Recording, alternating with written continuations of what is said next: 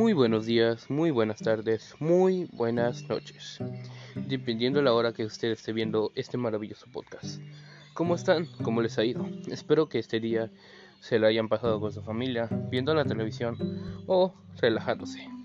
También espero que hayan hecho todos sus proyectos, exámenes o tareas, porque si no, les van a regañar y les van a castigar ese teléfono con el que están escuchando este mismo podcast o iPod. Así que por favor háganlo porque no quiero perder audio escuchas. El día de hoy vamos a hablar sobre un tema de biología. Un tema que una maestra mía, muy amiga mía, me pidió que hiciera. Es sobre los materiales sintéticos. Vamos a ver qué son, sus tipos y si son dañinos para el mundo y para los humanos. Así que mejor siéntense, relájense y disfruten de este maravilloso podcast. Ahora vamos a decir qué son los materiales sintéticos. Vamos a decir dos definiciones. Una definición científica y otra definición que ustedes puedan entender. Empezamos con la definición científica. Un material sintético es aquel producto de síntesis química que consiste en un proceso de obtención de compuestos químicos partiendo de sustancias más simples. Por ejemplo, el proceso que permite obtener productos que no se encuentran en la naturaleza como los plásticos. Y una definición más simple para que todos mis escuchas lo entiendan y no les duela la cabeza es que los materiales sintéticos son los materiales creados por el hombre. Por ejemplo, el desodorante, el off, el plástico y el barro. Ahorita vamos a decir los tipos de materiales sintéticos. Empecemos con el bioplástico. El bioplástico son los plásticos que no se degradan. Por eso son gran fuente de contaminación ambiental.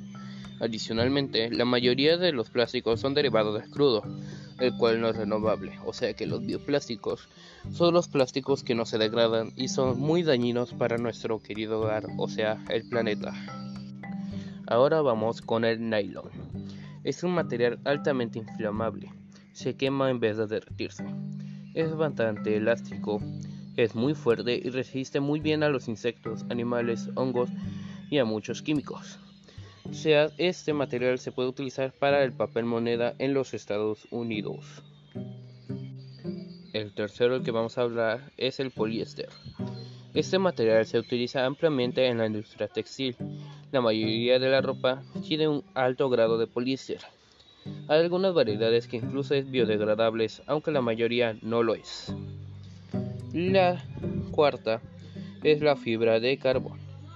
Es un plástico reforzado, fuerte y ligero, que contiene fibra de carbón. La fibra de carbón puede ser costosa al fabricarse, pero es muy ampliamente usada en las industrias automotoras, aeroespaciales, en la ingeniería civil, en los productos deportivos y en otras aplicaciones técnicas. Es rígida, pero al mismo tiempo moldeable y es muy buena y es muy buena para resistir a altas temperaturas. Y también la quinta que vamos a decir es la lacra. La lacra es o spandex es una fibra conocida por ser excepcionalmente elástica. Puede expandirse hasta 5 veces de su tamaño. Su característica más parecida son que a pesar de estirarse vuelve a su tamaño original y a que se seca más rápido que otras telas. Es muy fuerte y duradera que el caucho y fue inventado en los años 50. Estos son algunos tipos de materiales sintéticos. Y ahora vamos a decir si son dañinos o son beneficiosos para nuestro planeta. Y vamos a ver si lo podemos evitar. Las fibras sintéticas unas microfibras son muy peligrosas. Un investigador descubrió que las microfibras comprendían el 90% de las muestras de los microplásticos en un estudio del Océano Atlántico realizado en el año de 2014. Los microplásticos son pedazos de plástico que son muy pequeños, menos de 5 milímetros. Otro estudio encargado, encargado por Patagonia descubrió que la chaqueta de fibras sintéticas llegaron a lanzar hasta 2.500 de estas microfibras de plástico cuando se lava en una lavadora. Uno de estos datos puede quedarse en abierto, o sea, que se sueltan una clase de microfibras de plástico que son muy dañinas para el ambiente. Cada vez que se lavan se sueltan 2500 y estas para nada más y nada menos que a nuestro océano. Y ahorita les voy a decir unos tips o trucos para contaminar menos con nuestra ropa. Primero que nada, no hay que volvernos locos con las compras. Y más en la época de rebajas. Lo mejor, evitar fibras sintéticas, mirando las etiquetas y sobre todo, comprar, lavar, poner y repetir, darle el mejor tiempo de vida a nuestras prendas. El segundo es echarle un vistazo a las etiquetas. Si no lleva fibras naturales como algodón, preferiblemente orgánico, o lana, probablemente esté usando plástico. En ciertos casos, como en trajes de baño, las telas sintéticas son casi inevitables. En esos casos, continuar buscando soluciones. O sea que como los trajes de baño son de materiales que contaminan al ambiente, mejor caso usarlos y no desecharlos.